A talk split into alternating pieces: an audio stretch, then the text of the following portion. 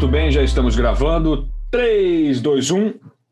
Olá, seja muito bem-vindo. Estamos começando mais uma edição do Conversa que Rende, finalizando o ano de 2020. E que ano foi esse, né? Bom, primeiramente, estou dizendo que vamos encerrar o ano porque teremos na próxima semana nada mais, nada menos que o Natal e na outra semana o Ano Novo, né? Então, infelizmente, não teremos podcast.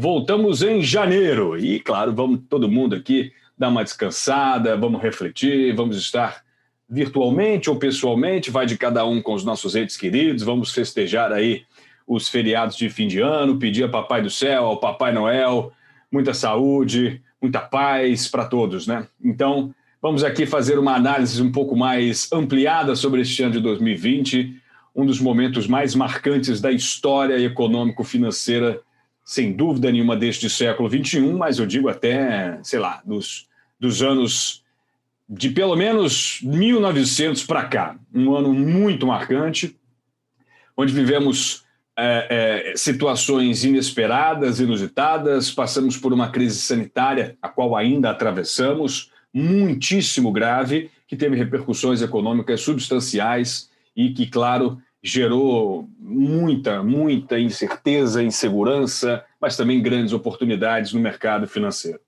E para bater esse papo comigo hoje, eu trouxe meus amigos Caio César e João Gabriel Schlitter, a quem eu dou meu ótimo 2021 que daqui a pouco está pintando, já desejando um Feliz Natal para o João, para toda a família, para todo mundo. Beleza, meu faixa preta? Como é que você está? Olá, Rafael, cara, muito obrigado. Sabe que esse sentimento é recíproco para você e é um prazer a gente estar finalizando um ano de podcast, quer dizer, este ano de podcast. E... É, finalizamos o ano ainda não, só em março. Calma que ainda vamos completar um aninho. Ah, não, botei cabeça em 2020, né? Estamos no finalzinho e é final de tá dezembro do mercado financeiro já é férias, assim dizendo, né? E aí, enfim, é um prazer estar novamente com vocês, Rafael e Caio. Vamos lá, tudo bem, Caião? Beleza? Feliz 2021 para todos, para você, para a família. Um ótimo Natal para todos. Você passe bem com seus entes queridos, com muita saúde e muita paz. Como é que você está? Tudo legal? Fala, Rafa. Fala, João. É, um ótimo 2021 para vocês também. É, foi o projeto de 2020 no, no podcast foi acertadíssimo. É, eu posso dizer que até agora todos os podcasts de 2020 foram os melhores que a gente já fez. É, então, assim, eu, eu fico até ansioso para as edições do ano que vem. Muito pelas notícias e muito pelas produções que a gente vai poder, as oportunidades do, do que a gente vai poder dizer aqui. Sem dúvida. E claro, estamos preparando novidades, a gente vai voltar com é, é, os programas que temos regularmente, né? O Conversa com o Gestor, o Mudando de Assunto, mas temos novidades bacanas vindo por aí, a gente está ampliando a nossa. É, nós, nós da MacLeod, né? Estamos ampliando aí a nossa capacidade de comunicação, vamos produzir algumas coisas também em vídeo. Fique ligado porque tem muita coisa bacana vindo por aí. Então, senhores, rapidamente, vamos passar aí por esta última semana de 2020. Quer dizer, última semana não, vai. Eu estou aqui em tom já de despedida, mas não é bem assim, né? Temos ainda alguns momentos para viver. Mas na verdade é que o Ibovespa fechou é, a semana em. É, né, fechou nesta semana mais uma vez positivo, o índice caiu, né, 0, uh, 0, quanto? Deixa eu dar uma olhadinha rápido, 0,34% em valores atualizados. Estamos gravando aqui na noite de sexta-feira. Uh, o dólar acabou tendo uma leve alta de 0,12%, cotado a 5,08%. Uh, e, e, na verdade, o grande fato da semana foi o Ibovespa atingindo mais uma vez o patamar pré-pandemia. Né? A gente teve um primeiro suporte lá nos 70 mil pontos, o Bovespa chegou aí a quase 64 mil, depois foi escalando, chegou aos 85, dificuldades para romper, caiu um pouquinho, voltou aos 90, enfim, foi escalando gradativamente em ritmo menor do que bolsas é, é, mundo afora. Nasdaq, por exemplo, renovou máximas hoje, dobrou o patamar que tinha pré-pandemia. Mas aqui no nosso cenário interno temos algumas dificuldades a mais, né? E isso fez com que Bovespa somente no fim do ano retomasse o valor pré-pandemia, beirando aí os 118 mil pontos. O que, por um lado, é muito bom, que mostra a robustez do mercado financeiro brasileiro, claro, descolado aí com os fatos e com os dilemas econômicos que o Brasil ainda vai enfrentar e que são desafios postos para 2021, mas mostra que o mercado financeiro, sobretudo a percepção dos investidores de renda variável, é que esse é realmente um caminho a ser seguido para 2021. Pelo menos essa é a minha impressão aqui, Rafa Ribeiro falando, queria ouvir os amigos. Começando com você, João, uma visão mais global aí de como essa bolsa se comportou, como é que os mercados tiveram aí nessa última semana útil de 2020. É, na verdade, a gente fazer uma retrospectiva do ano foi um ano surpreendente aí que vai ficar na história do mercado financeiro, né? a gente pensar sobre o SP500, você vê que a rentabilidade do ano fechou em volta de 17% do ano, incluindo dividendos, né, que é impressionante, considerada a volatilidade que a gente teve absurda, dado a queda de 34% que a gente teve no início da, no, no, no auge da crise, seguindo um rally de 60% a partir das mínimas de março. Então, isso Claro que graças à intervenção do Banco Central americano em níveis que a gente nunca viu e, por outro lado, é o desempenho surpreendente de as grandes companhias, as cinco grandes companhias aí do, de tecnologia americanas, como Apple, Microsoft, Amazon, Google, Facebook, que sozinhos representam 22% do, do índice, né? E responsáveis por grande parte dessa aceleração que teve. E uma das perguntas que falam bastante, até uma curiosidade, né? Será que a bolsa está cara, a bolsa americana ficou cara? E essa pergunta depende de uma referência, né? Cara, em relação a quê? É, a gente pega o S&P 500, hoje ela está negociando por volta de 25 vezes o preço-lucro, né? É, que é uma das medidas de que é uma das métricas que a gente tem para avaliar para avaliar alguns alguns tipos de investimentos no mercado financeiro, e basicamente é, ela é, quer dizer o tempo que você vai demorar para recuperar os lucros, o, em, forma de lucro, né, o valor investido. Então, 25 vezes, mais ou menos, o que você investiu, você demora 25 anos para recuperar. E aí, quando vamos falar para o mercado de baixo risco, vamos falar o título de renda fixa de 10 anos negociado na, na, no, no, governo americano, a gente fala de PL de 111% seja, aos 111 anos para recuperar, o investidor recuperar o capital inicial. Então, desse ponto de vista, diz que a bolsa, o S&P está bem barato. Mas, enfim, é, realmente esse ano aí eu estou quebrando muitos paradigmas é, para o nosso, pro, pro, pro, não só para o investidor, mas para o profissional, que a gente está usando uma expressão aí nova, né, que é o tal novo normal, não só no, no nosso convívio social, mas também dentro do, do, do mercado financeiro. E e com isso, a gente está. É, o que a gente falava no passado é que a gente estava esperando o fim de um ciclo econômico, né? um ciclo de alta que durou 10 anos ininterruptos, é, começando pós-crise de 2008. E com esse estímulo que a gente teve na economia, pelo, através de todos os bancos centrais do mundo, acabou que não teve um fim. A gente está prolongando, acho que eu posso dizer, talvez o ciclo mais longo, o ciclo de, de expansão econômica mais longo que a gente teve na história. É, então, é, é, a gente tem o, então o cuidado que nós vamos ter como investidores agora tem que é, em avaliar realmente onde vamos aportar nosso capital vai ter que ser cada vez mais mais minucioso né então quando a gente fala em, pensando no mercado internacional a gente sempre foca muito no, mercado americano e até é, riscos que a gente tem que levar em consideração, é, hoje específicos. A questão de algumas eleições, que pode ser a perda das eleições na Geórgia pelos republicanos, ah, tem uma, uma mutação do vírus, se isso acontecer e aí a vacina não der certo, apesar de ser muito baixa a probabilidade, acho que quando a gente fala de mercado financeiro tem que levar isso em consideração e uma ou uma possível reversão dos estímulos do, do, por parte do, do Fed, né, em, em, resposta a algum cenário de alta inflacionária.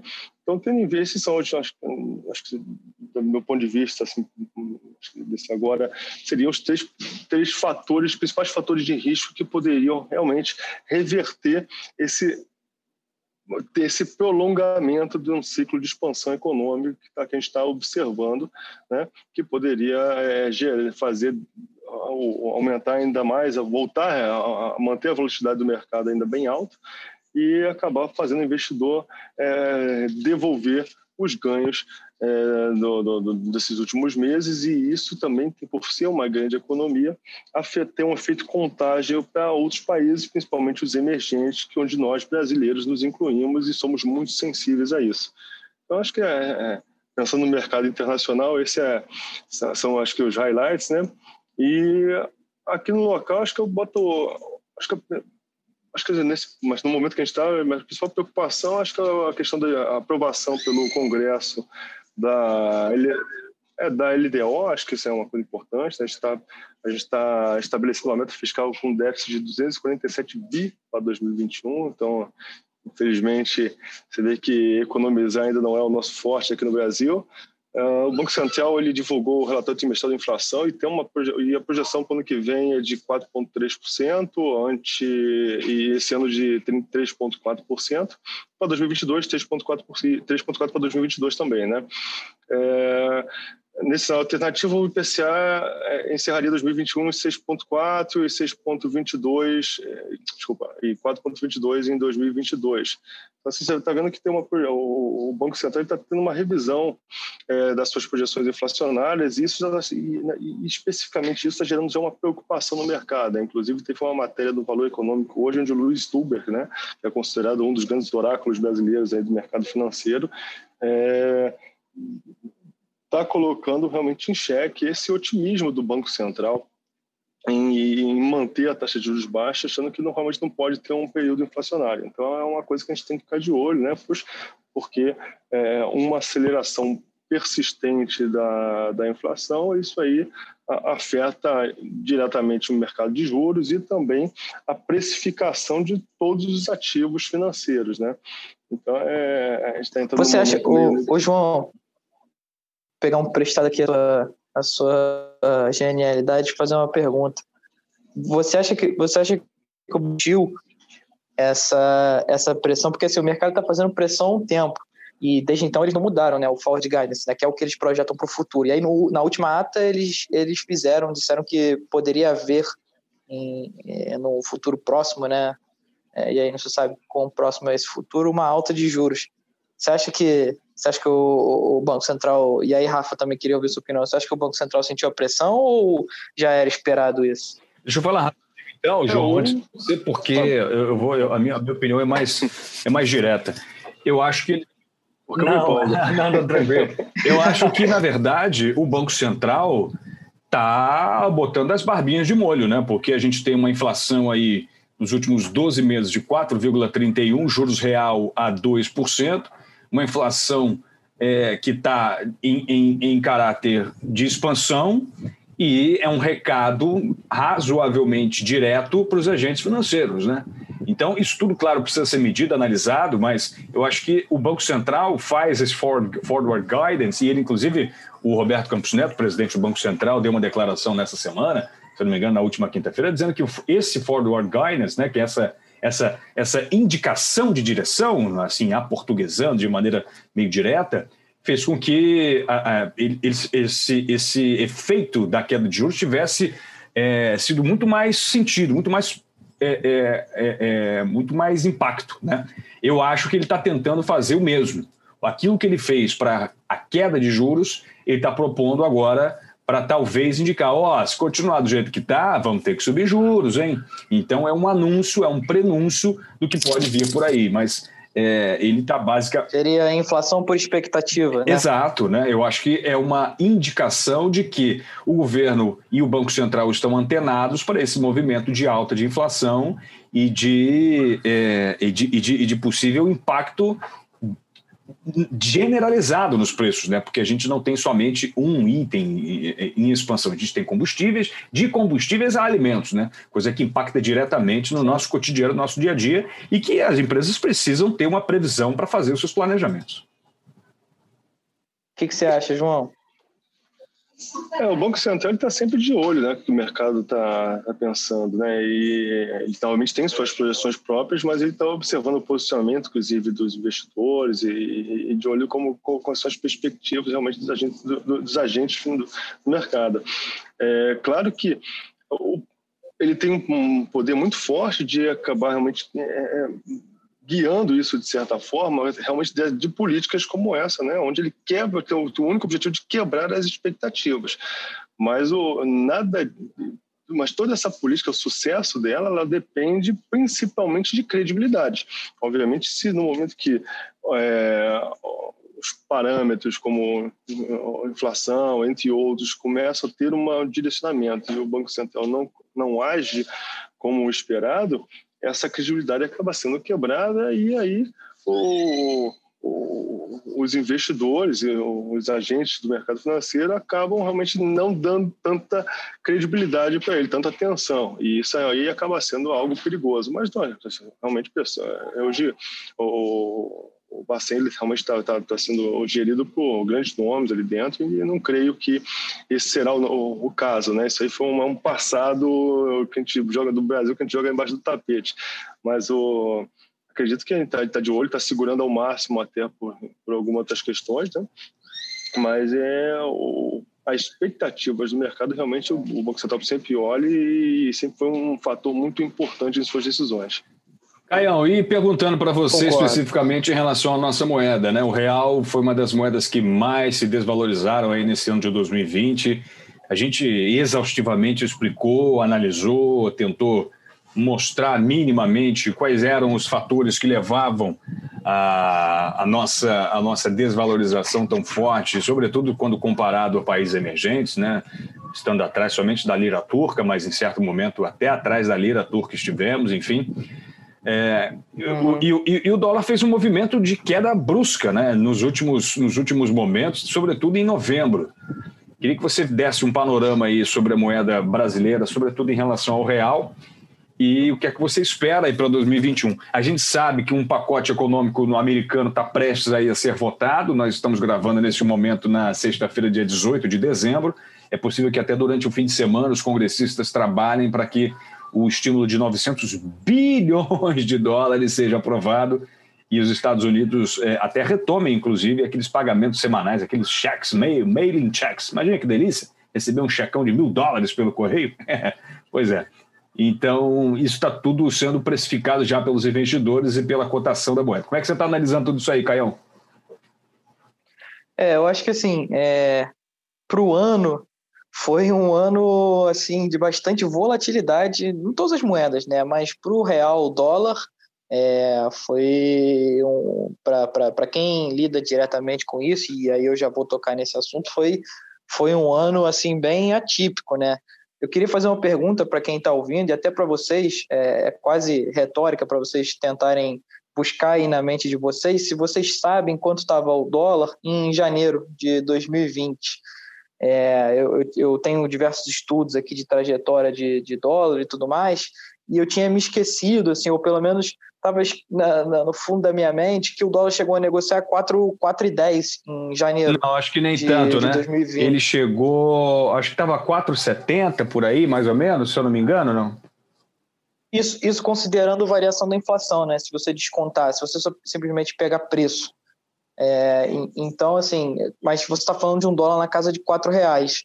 É, e, e, e, você comparar com o momento de agora e você comparar com os seis reais para onde ele foi, que 5,99, 5,80, enfim, é, você está falando de uma variação aí de 30%, 40%, um pouco mais de 40%, enfim. É, é, um, é um movimento para quem depende do dólar, e aí eu quero contar uma história de exemplo aqui para você entender. Assim, você pegar, por exemplo, o setor exportador para o Brasil é um dos setores mais importantes. É, mas se você foi uma empresa exportadora em, em janeiro, você era uma empresa competitiva, né? Considerando México, considerando Turquia, considerando até Estados Unidos, enfim, você você tinha um preço ali na média, né? Estava competitivo de acordo com o produto. E aí, é, em questão de três meses, você tinha 40% de receita a mais dentro da sua operação, né? com, com a variação Caião, de dólar. rapidinho, sem querer te interromper, podia... já interrompendo. No dia 18 de dezembro de 2019, o dólar estava a R$ 4,06. Quatro...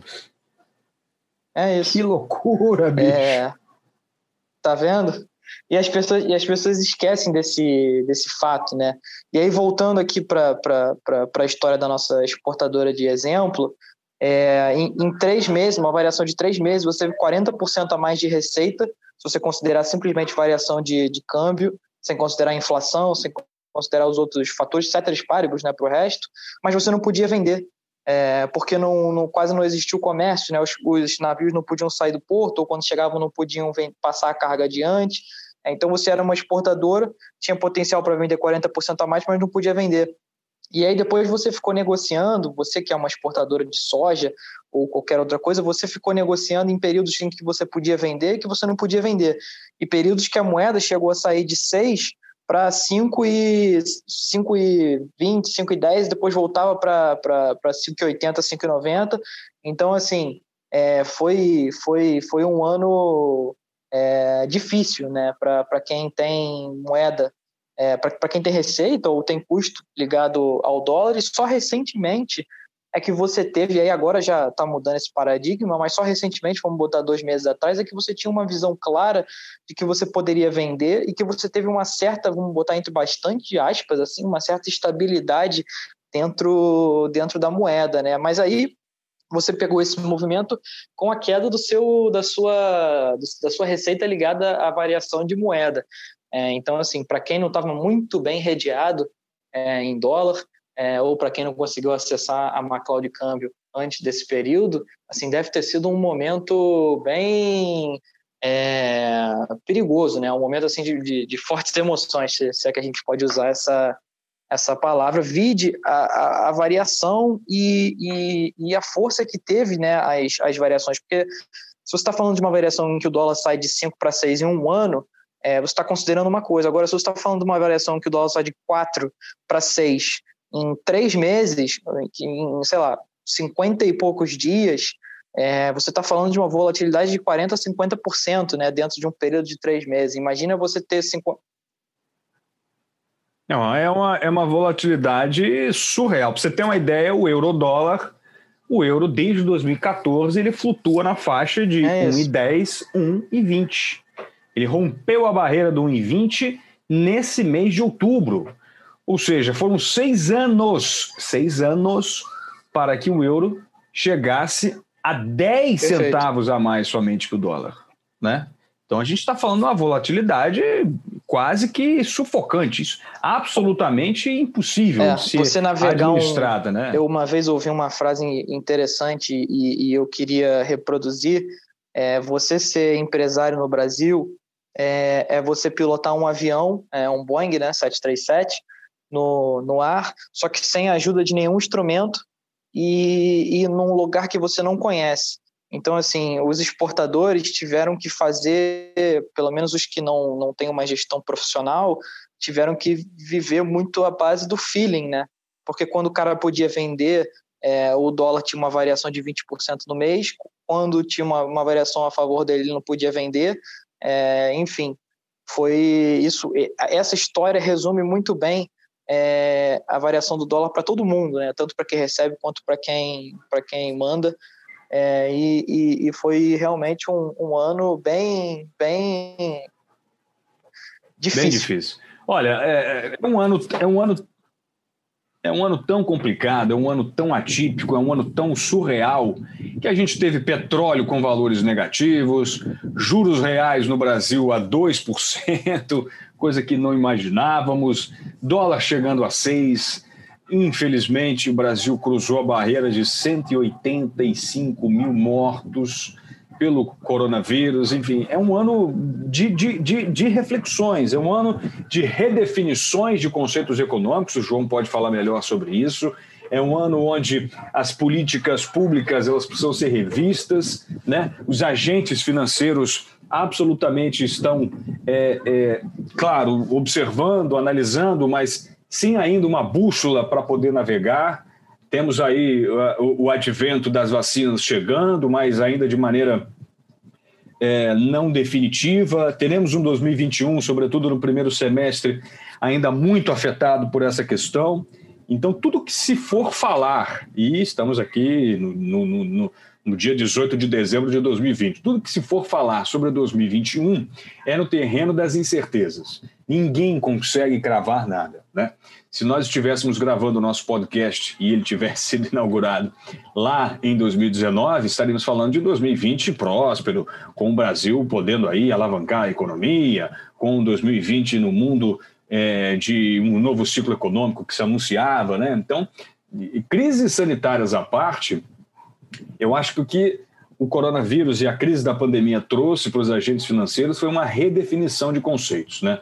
Muita coisa que funcionava lá atrás nas crises financeiras não funcionaram agora, muitos conceitos que antes eram tidos como impossíveis, a gente eh, simplesmente utilizou, redefiniu e não acho que vá ser o instrumento financeiro, por exemplo, alta de juros, né? É, taxa de redesconto, isso tudo caiu em desuso praticamente. O Brasil caiu juros drasticamente, mas não representou, por exemplo, uma atividade econômica mais robusta. Enfim, o, o que eu estou querendo propor aqui é quais são os novos paradigmas econômico-financeiros que a gente vai ter pós-pandemia. Vamos ter que sentar no banco da escola, João, e aprender tudo, tudo de novo, porque o que o coronavírus trouxe aí foi um chacoalho total nas teorias acadêmico-científicas sobre as teorias econômicas. Acho que, o, acho que o mais importante que o coronavírus trouxe, ele conscientizou um investidor comum, que eu posso dizer que é um investidor leigo, né, que era muito acostumado com juros altos e facilidades, sem ter que se preocupar muito para ganhar dinheiro. Aquele cara que há quatro, cinco anos atrás só perguntava se rendia 1% ao mês, botava o dinheiro lá e, enfim, vivia daquela renda. Ele Agora tem uma realidade diferente, uma realidade onde ganhar, primeiro, não é ganhar dinheiro, primeiro é manter o seu patrimônio e, em segundo momento, ganhar dinheiro, se fazer ele rentabilizar, se tornou um desafio muito mais difícil, muito mais especializado. Eu acho que, neste momento, finalmente o brasileiro vai começar realmente a valorizar mais o profissional da área e ver qual é a importância maior de ter um acompanhamento mais especializado, porque o mercado financeiro não é para criança, ele é muito cruel, né? E quanto mais você, se você achar que é fácil, você pode ser pego de surpresa, como muita gente foi numa crise como essa. E na verdade não são os eventos é, que às vezes uma, uma queda momentânea que pode te é, te tirar do mercado, mas uma queda que, que, que é rara, como essa que aconteceu esse ano, mas não precisa ser da mesma magnitude, que te pega no momento de surpresa, no momento alavancado, ou uma, com riscos o qual você não tinha identificado previamente, que pode te tirar do mercado e devolver é, rentabilidade de anos ou até fazer você perder o patrimônio qual demorou anos é, acumulando. Então, acho que ó, não só acumulou anos, gastou o seu tempo e saúde ali ali dedicando, né? Mas eu queria voltar só um pouquinho, quando estava falando em relação à moeda é, brasileira, existe uma curiosidade que as pessoas não falam muito, do porquê a gente tem uma volatilidade muito grande aqui no Brasil. Quando você pega, na visão do investidor estrangeiro, que, que, quer assumir risco, países como o Brasil, como os, os chamados mercados emergentes, são as oportunidades que eles têm. Só que qual é o problema? Dos países emergentes, poucos, na verdade, acho que nenhum tem uma bolsa com uma liquidez igual à brasileira. Então acaba que quando eles querem assumir esse risco, a não ser se for um cara ultra especializado, que entra, que entende do país, tem gestores locais e tudo mais, a maioria vem para a Bolsa Brasileira. Então, ela acaba sendo a primeira opção é, para o investidor internacional quando quer investir em países emergentes. E aí, quando você olha o Ibovespa, lá no último ano, um fechamento em ontem, é, que a gente já está falando que ó, o Bovespa virou, está mais alta de aproximada de 2,5%. A gente recuperou as perdas da crise. O gringo que olha em dólar, ele está perdendo 17% ainda. Então, é, você vê que é, nada é bom ou ruim, a não ser se você levar em consideração qual é o ponto de referência que a pessoa está olhando. Então, para o gringo, está perdendo dinheiro. Então, a volatilidade é muito maior se a gente for comparar o Ibovespa em real ou o Ibovespa em dólar, porque tem lá a volatilidade implícita ali do, do, do, do, do efeito cambial também, né? Então, é por isso que é, a nossa moeda a gente esse ano se mostrou, acho que isso muito claramente, quando valorizou num período foi a que mais valorizou no mundo, quando desvalorizou foi a que menos valorizou no mundo. Claro, existem fatores específicos é, da nossa economia realmente que tornam, que, que são vistos também como riscos, fatores de riscos específicos, mas também tem os riscos do mercado que faz muita diferença, só uma curiosidade em relação à moeda, se você olha em dólar ou em real. Queria levantar isso. Mas voltando agora para esse novo normal que estava falando, Rafael, em relação ao mercado financeiro, é realmente é, aquele keynesianismo padrão que está em voltou a estar tá em, no, em, no auge com com, essa política de quantitative easing, né, esse afrouxamento monetário dos bancos centrais, enxurrando a economia, ele, ele, ele, ele está é, tá dando combustível a um cenário muito imprevisível, muito arriscado. Então, a gente tem que tomar realmente muito cuidado. Acho que o, o, ponto de referência agora que a gente tem que ter quando vai tomar uma decisão não é somente a, o quanto de lucro aquilo pode me dar, qual é o upside, assim, de outra opção, que é outro termo utilizado, qual é a perspectiva de retorno que a gente tem ali, mas principalmente quais são os riscos inerentes a tal investimento, né? É, no pior cenário, que, que eu posso perder? Então, é uma coisa que o investidor geralmente não olha. Então, isso aí vai ter que ser olhado realmente toda vez que você for tomar uma decisão. Tem que olhar com muito mais cuidado.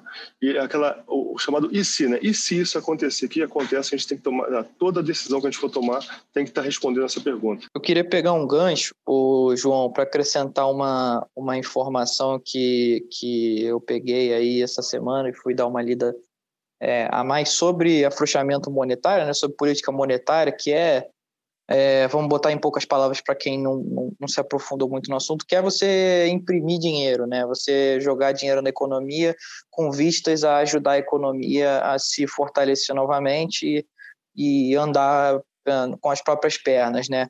O Japão, que é aí uma, uma das referências e que já faz isso há bastante tempo, de, da, dessa política de quantitative easing, né, que é a compra de títulos, que é afrouxamento monetário, enfim, é, é, você imprimir dinheiro, jogar na, dinheiro na economia. O Japão ele já faz isso há bastante tempo, há uns 10 anos, que ele já ele está numa condição que a gente chama de armadilha da liquidez, né? Que não importa quanto dinheiro bote, a economia não, não consegue gerar uma inflação razoável para o país, gerar um crescimento constante e, e, e, numa proporção, por exemplo, como a China. É, saiu. Parênteses rápido aqui, Caio. É, o Japão ele tem uma dinâmica econômica muito peculiar porque eles vivem lá uma, uma, uma desinflação Isso. Né, extrema. Né? Então, é uma desaceleração econômica motivada pelo processo, pela desinflação, que faz com que o governo injete dinheiro, abaixe juros, faça o que for para os caras gastarem dinheiro. Mas acaba fazendo com que esse processo quase que já cultural, cultural na economia japonesa, ele exerça uma, uma, uma pressão cambial muito grande no governo, né? Mas é isso aí, complemente, por favor. Não, e aí é, a Bloomberg... De... É, deflação, deflação, desinflação, não, Pedro, Pedro, vamos lá. A... Deflação, esse é o termo econômico correto. A, a Bloomberg divulgou um estudo semana passada e parece que agora o Banco Central japonês é, o maior ou um dos maiores acionistas de todas as empresas no Japão. É, vide o fluxo financeiro que foi dado ao longo dos anos. Então, parece que hoje ele tem 400 bi de dólar é, alocado em, em, em, ações japonesas só, sem, sem considerar mundo, né, o que daria aí um trilhão de ienes ou um pouco mais do que isso. É, então, assim, você tem é, uma expansão monetária acontecendo ao longo de anos, é, você não teve um, um, estímulo na inflação e, e hoje você tem um, um, uma contabilidade de um banco central do tamanho que é, é do, do Banco Central japonês. Lógico que se você botar em proporções do americano, é, não, não dá nem quase para comparar, mas assim, mostra o, o, até onde vai é, política monetária, né? E, e até onde pode ir a política fiscal. Então, talvez a gente, muito por questões de, de como atingir é, é, o público que precisava da, da, da, do auxílio na, na, pandemia, ou por questões é, de crescimento da, teoria keynesiana, enfim, é, por, por, por, por questões de, de fatores externos, a gente chegou na conclusão de que política monetária é, poderia nos levar aonde a gente quisesse, né? É, e, e, eu acho que talvez aí esses últimos meses tenham ensinado para a gente que política monetária tem um fim. É, e, e se você não para no fim, você está talvez enchendo um copo d'água que já está transbordando. Então é, é muito o que o João falou, né? Você tem que para 2021, se pudesse deixar aí uma uma, uma consideração, é, é exatamente o que o João falou é, em vez de você só pensar no upside do que aquele ativo pode dar, é, pensa que tem uma enxurrada de dinheiro naquele ativo e aquele ativo pode estar muito fora do preço que ele realmente vale. É, então, é, tem sempre o IC. É, lógico que assim, isso não vai te impedir de montar uma carteira de investimentos, né? mas você para 2021 você vai ter que olhar as coisas com lupa. O que faz muita diferença para trabalhos como o nosso, de montagem de carteira de consultoria, em que você tem uma pessoa que vai olhar isso em específico para você, que, que tem outras coisas para fazer. Então, assim, é, acho que para 2021 esse era é o, já vou puxar o gancho aí, para 2021 esse é o, a mensagem que eu queria que eu queria deixar. Não, perfeito, e faz todo sentido, vai absolutamente dentro daquilo que a gente tem conversado ao longo do ano, né? E aí eu queria trazer um outro tema importantíssimo, que eu acho que a conjuntura brasileira, já mudando um pouco de assunto, né, tirando um pouco desse economês aí que a gente está traçando nesse podcast, que é a conjuntura brasileira específica de juros em queda livre histórica. Né? Nunca tivemos na história do país juros a 2%. É preciso encarar essa realidade. Você, investidor, que pretende ganhar dinheiro em 2021, saiba que não será simples você instrumentalizar o seu investimento somente em ativos fixos com rendimentos pré-definidos. Não vai exigir aí uma proatividade importante de buscar os melhores investimentos, vai exigir um trabalho onde você vai precisar se arriscar um pouco mais, né? O Brasil ele era e sempre foi, e aí falando um pouco daquele fluxo de investimentos, por que o real é uma moeda muito volátil, o Brasil sempre foi o país onde no mundo inteiro a gente tinha minimamente uma democracia e uma economia razoavelmente estabilizadas, né? Onde você poderia investir num país ganhando juros astronômicos com a certeza daquele pagamento. Né? O Brasil nunca declarou uma moratória internacional, por exemplo, como a Argentina já o fez em 2001 e outros anos. Né? Então, isso era assim o cenário perfeito. Então, havia uma enxurrada de dólares aqui. Claro, houve ciclos econômicos de muita, de muita pujança econômica brasileira, o ciclo da, das commodities lá né, é, é, no início dos anos 2000, mas o que a gente vai ter de cenário em 2021 é um país em uma recuperação econômica ainda indefinida, com diretrizes pouco pouco bem organizadas, um cenário de juros baixos e inflação alta. Então, você que está ouvindo a gente, se deixar o seu dinheirinho a 100% do CDI, meu fera, que antigamente era o suprassumo dos investimentos, pela segurança e pelo rendimento, você vai perder dinheiro.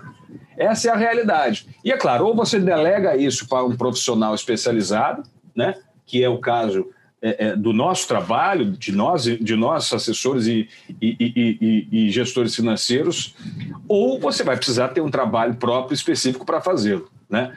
Agora, o cenário de investimentos ele é tão desafiador, tão desafiador, que você não sabe exatamente onde e como 2021 vai se comportar. A gente tem um dólar em queda, por exemplo. O dólar é em queda no momento de aflição econômica. O dólar sempre foi o safe haven, né? a moeda de segurança. Hoje em dia é uma moeda de segurança, mas que está caindo. O ouro, por exemplo, no início da pandemia caiu. Caiu por quê? Caiu pela necessidade de liquidez. Né? Enquanto isso, a gente viu o Bitcoin subir 170% nesse ano. Então, assim, é absolutamente fundamental que você busque aconselhamento profissional, porque o cenário de 2021 ele é imprevisível, na minha opinião. Queria saber o que vocês pensam. Começando com você, Caião. Concordo plenamente. Gênero, número e grau. Como diria o, como diria o meu amigo, gênero, número, gênero, número igual. Exatamente. Sim, nada acompanha o relator, nada a acrescentar.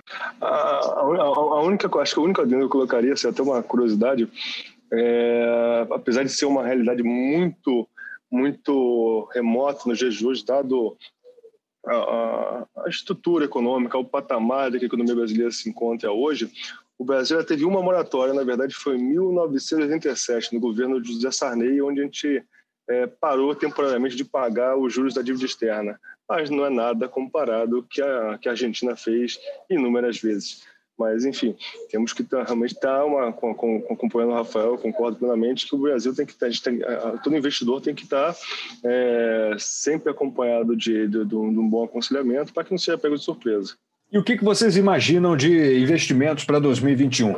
Eu acabei de receber um relatório essa semana, estava lendo que um dos fundos mais badalados do mercado financeiro dos últimos anos, o Alaska, e em dois dos seus três fundos perdeu 50%. Ou seja, se até o Alaska, que é um fundo consolidado, com um benchmark bom aí nos últimos anos, perdeu mais de 50%, é, o que, que a gente pode aguardar? O que, que a gente pode esperar? Quais são os fundos que podem performar melhor? Quais são as estratégias que os fundos utilizam que podem ser mais vencedoras? E os IPOs que estão pintando por aí? O que, que vocês estão pensando? Onde é que a gente bota o nosso dinheirinho para ficar ah, alguma coisa aí 2021? Me ajuda? Rafa, é, eu, eu, eu tenho dois cenários. Né? Acho que a gente falar de 2021, a gente tem que dar uma pausa em março ali, ou em fevereiro, que iniciarão-se as reformas que o Brasil precisa fazer. Se o Brasil não conseguir, é, a sua carteira tem que, ter, tem que ser majoritariamente, muito provavelmente, Estados Unidos, exterior, é, alguma coisa de, de papéis específicos e reduzidos dentro de, do, do Brasil. É, e se você quiser assumir um pouco de risco, talvez moeda. É, esse seria o, o, cenário. Ou então você sai da, da bolsa e vai para ativos reais, é, fora do nosso trabalho, mas ainda assim é um investimento. É, e se o Brasil der certo, né? É, eu acho que a gente vai ter uma oportunidade melhor, uma, uma oportunidade maior ainda em ativos atrelados a commodity, é, eu acho que a gente vai ter aí um, um, ciclo de commodities interessante, o que vai beneficiar bastante o Brasil. É, isso a gente já viu no movimento de Vale nos últimos um ou dois meses, né? Então, acho que commodities é uma coisa que vai, vai, vai se consolidar bastante. É, falar para as pessoas tomarem bastante cuidado com os papéis da moda, né? Então, o, é o que eu, o João e até você, Rafael, já, a gente já comentou, tem muitos papéis muito inflacionados, tem muita liquidez. É, então, é, antes de comprar é, no, no, no, preço que tiver, ver o valor que, que, que aquilo tem é, e considera o IC, né, que é o que o João falou que é importante. É, e acho que proteção, principalmente para os primeiros meses de 2021, deveriam ser consideravelmente consideradas. Né? É, eu acho que você dá primeiros passos, mesmo que seja ter um custo, você dá primeiros passos com segurança, é melhor do que você já dar, bater de cara com um muro no, no terceiro mês de, de 2021. Acho que, resumindo tudo, acho que né, o que a gente tem, não, não dá para ter uma bola de cristal, né? Então, o mais importante é ter uma diversificação inteligente dos seus investimentos. Que muita gente. Bola de cristal dá para ter, não dá é para ver é, o futuro nela. Isso é né? verdade, né? muito bem corrigido, Rafael. Mas o, a questão é que a gente nunca consegue ver o futuro. Então, aí, quando eu falo de diversificação, é diversificação inteligente, porque há um conceito muito errôneo que as pessoas têm que diversificar é ter um monte de coisa fazendo uma força na barra, se eu tiver, se eu tiver na minha carteira Banco do Brasil, Itaú, é, Santander, é, Caixa Econômica, que não tem, não tem capital aberto, mas suposto que tivesse, é, eu estaria diversificado em bancos, mas estaria concentrado no setor. Então, o meu risco, na verdade, é uma diversificação chamada ingênua. Então, é saber diversificar é muito importante. E também uma coisa que tem que tomar cuidado é se preocupar em ter uma diversificação geográfica, que é uma coisa que a gente falou aqui várias vezes, né? Investimento dentro do Brasil e investimentos fora do Brasil. A CVM fez algumas mudanças esse ano em relação à legislação que estão sendo implementadas que foram ótimas para o investidor, para o investidor em geral, que é a liberação dos BDRs para o investidor não institucional, é, fundos é, que vão ser liberados agora de investimentos é, offshore 100% de investimento offshore vão estar mais disponíveis para o investidor não institucional, para o investidor de varejo, né? E, e isso vai vai estimular o surgimento de cada vez melhores produtos para que uh, os brasileiros tenham acesso para se proteger também da nossa moeda e também do nosso país e buscar os melhores investimentos, seja onde ele for, através de um especialista. Então, assim, quando investir em um fundo ou em algum ativo, saiba muito bem do que, tá, do que você está fazendo e quais são os limites que cada fundo, no caso desse, desses veículos, que são os mais indicados né, para a diversificação, é, quais são os limites que o gestor pode ter em relação a risco. Por exemplo, o Alaska tem dois fundos principais, o Alaska Black institucional e o FIC-FIA BDR. Né? Um quase recuperou as perdas do ano, está com uma queda aí de 3, quase 4%, e outro está perdendo quase 45% no ano. Qual é a diferença? Simplesmente alavancagem. O BDR ele tem uma, ele, o, o, o, regulamento do fundo permite ele alavancar, que é o quê? Fazer apostas maiores do que o patrimônio do fundo, né? Ele pega dinheiro emprestado para poder ter uma exposição maior ao mercado, que o outro não pode. Então, você está ciente do, de, desses limites de, de risco que o fundo pode assumir é muito importante antes de fazer o investimento. Então, assim, não olhe ou avalie um fundo simplesmente pela rentabilidade passada. É, pelas pessoas que estão ali, pelo, pelo, pelo regulamento do fundo, entendeu? Para você estar ciente do que dos riscos que você vai subir, é, para que não tenha surpresas. E no extremo, como, como curiosidade, um fundo alavancado ele pode perder mais do que o patrimônio investido ali dentro. E o investidor, no caso que isso acontecer, ele é chamado para aportar mais dinheiro no fundo. Imagina, de repente você recebe uma chamada para botar dinheiro no fundo porque o gestor perdeu tudo que está ali dentro. Não estou dizendo que isso é uma coisa comum, acho que eu, de cabeça eu conheço um caso na história, é, aqui no Brasil, né, mas, obviamente, é, para tudo tem uma primeira e uma segunda vez, e não, não, não queremos que isso aconteça quando de, de, nos pegue desprevenidos. Então, esteja muito ciente a cada aplicação e não tenha é, ansiedade ao tomar a decisão. Porque às vezes o pessoal fala, pensar tem que fazer rápido para não perder o preço, a entrada e tudo mais. Não, assim, acho que quando você faz um investimento, pense no longo prazo e tome a decisão sabendo todos os riscos que você está assumindo. É, de cabeça aqui, João, eu lembro do GWI, se não me engano, lá em 2011, né, que convocou. É esse, esse mesmo, falando, né? Que esse, é do é. coreano, né? É o, GW Private, esse né? É uma curiosidade também. Os caras tiveram. É, não, é, só para você ter uma ideia, esse fundo era um fundo de investidor profissional, né? É, a aplicação mínima era 5 milhões de reais. Uh, se não me engano, as pessoas tiveram, foram chamadas para fazer um aporte de mais 8 milhões. Isso quem colocar o mínimo, né? Quem colocou o mínimo.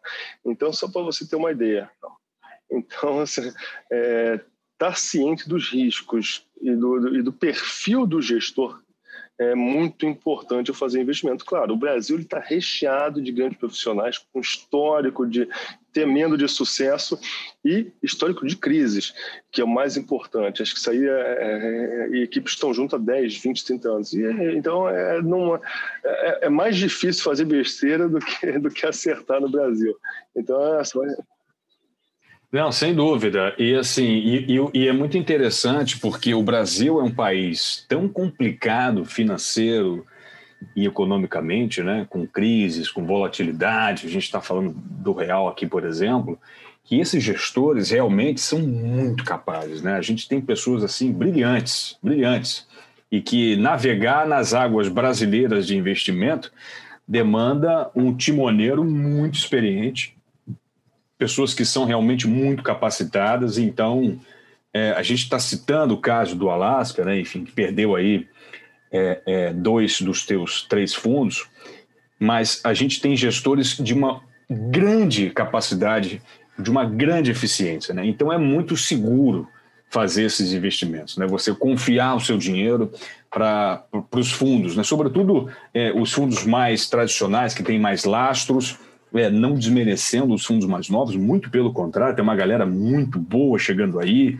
É, aí eu cito, por exemplo, o pessoal da Hashdex, né? não é querer fazer propaganda nem nada, mas é uma galera que investe em fundos de criptomoedas que estão realmente voando, voaram, voaram em 2020. E, e, bom, né, eu vou, vou, dar o meu pitaco aqui também. Eu acho que, só que eu vou ser um pouco mais prático que vocês. Eu acho que a gente tem boas oportunidades em fundos imobiliários. Eu acho que é um setor que vai crescer no ano que vem, mesmo com juros baixos e numa, e numa condição é, ainda indefinida de crescimento econômico. O brasileiro tem uma tradição de comprar imóveis, vender imóveis, gosta desse tipo de transação, até pelo histórico inflacionário que o país teve, né? Então, imóveis é, esses, esses ativos mais, mais, mais diretos, eles são muito procurados nesses momentos. Uh, eu acho e acredito que a renda variável, sim, o mercado financeiro, a bolsa de valores vai ter um crescimento mais sustentável. A bolsa, isso eu digo porque, a despeito da, da, da confusão política, quase mambeme, né, quase que um, um picadeiro político que se transformou palco brasileiro em 2020 e, e, e, não parece ser diferente em 2021, com Senado batendo cabeça com, com Congresso, com batendo cabeça com Executivo, com Planalto e STF, essa confusão imensa que eles arrumam. É, eu penso que há um cenário muito, muito definido que o Brasil está barato, né? O Brasil está barato para o estrangeiro. A bolsa dolarizada está pechincha ridícula, né? Enfim, se eu fosse investidor, sei lá, se fosse um magnata russo do petróleo, eu ia botar dinheiro no Brasil, meu fera. Porque a bolsa aqui promete ser, assim, um, um dos melhores investimentos, né? A gente tem empresas muito sólidas, muito bem dirigidas, né? A gente tem é é, é, é, é, um manancial de oportunidades aqui no mercado financeiro brasileiro. Então, eu penso e acredito que, a despeito do circo político-econômico que é criado e é, e é constantemente anunciado no Brasil, eu acredito que vai continuar sendo um bom, um bom investimento. E se você precisar de liquidez, tem bons fundos imobiliários, perdão, perdão, perdão, fundos imobiliários não, tem bons fundos aí de renda fixa que você consegue aí um lastro bacana aí de, de pelo menos três meses que te pagam legal, né? Então, se você precisar de liquidez, e é importante também ter liquidez, é importante você ter dinheiro na mão, não só para precisando de alguma eventualidade, alguma dificuldade, mas para aproveitar boas oportunidades. Pô, pensa aí, a, a, a, a Bolsa Americana dobrou de valor mas ela caiu mais de 30%. Né? E não imagina o camarada que comprou lá no fundo do poço, lá em meados de março. Como é que esse cara está feliz ou não em ter investido em SP500, e ter investido em Nasdaq e ter investido em Dow Jones? Né? E esse cara só investiu porque ele estava com dinheiro na mão. Então, ter essa liquidez é muito importante. Então, renda variável, eu acho que vai ter bons fundos que te tem aí uma liquidez quase imediata é importante e aí fundo imobiliário. Eu penso que essa tríade aí pode ser um, uma, uma, uma diretriz para o investidor nesse ano de 2021. Beleza, senhores? Algo mais? Podemos fechar então o balaio do ano de 2020? O que vocês acham? Acho que é isso, acho que a gente foi, fez um resumo geral. Então, beleza. Bom, agradecendo demais aí mais uma vez a participação do Caio César, nosso especialista em câmbio. Agradecendo demais ao João Gabriel Schlitter, nosso super gestor. Obrigado, senhores. Foi um prazer, hein? 2021 está batendo na porta e vamos que vamos. Alto infinita. Valeu, Rafael. Queria desejar feliz ano novo para vocês aí, um ótimo Natal para quem está ouvindo a gente é, incentivar as pessoas a compartilhar. A gente monta isso aqui para que as pessoas fiquem informadas. É, e às vezes você vai tirar aí 30 minutos do seu dia no caminho para casa, às vezes é, é, o diferencial entre você fazer uma péssima escolha e uma boa escolha, é, e às vezes é o diferencial de alguém que você conhece fazer uma péssima uma boa escolha. Então, assim, é, é um conteúdo grátis, só custa 30 minutos do seu tempo. É, então, é compartilhar, divulgar e a gente vai continuar trazendo informação. Boa, Caião, fantástico, é isso mesmo. E é assim, né? Se você seguiu a gente direitinho aqui, malandro, duvido que você tenha perdido dinheiro em 2020, hein, João? É, realmente o pessoal aqui é muito gabaritado e sempre informando aí em última mão do que está acontecendo a todo minuto aí para os nossos, nossos clientes. É, Realmente foi excepcional esse ano e se acompanhar e ouvir direitinho o que a gente vem, falando, acho que a gente foi muito conservador, dando muito alerta para onde realmente é importante o investidor olhar, que é onde ninguém te conta, né? Os riscos atrelados a cada investimento.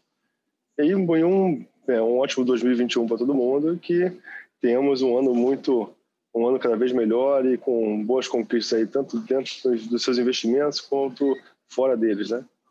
Exato. E bom, bacana demais esse projeto do nosso podcast vai ser ampliado no ano de 2021. Vem coisa bacana por aí, vem vídeo, vem, nossa, vem um monte de coisa legal que a gente está preparando.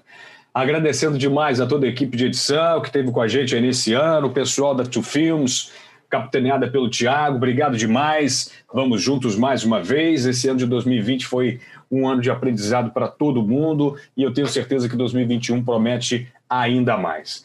Bom, foi um prazer mais uma vez fechar esse podcast com vocês. Obrigado, Caio. Valeu, João. E eu vou seguir o conselho do Caio. Compartilhe, é conhecimento gratuito, tá tudo disponível para você. Fazer investimentos cada vez mais inteligentes, cada vez melhores, para você se proteger e aproveitar as ótimas oportunidades. Foi isso que a MacLeod fez em 2020.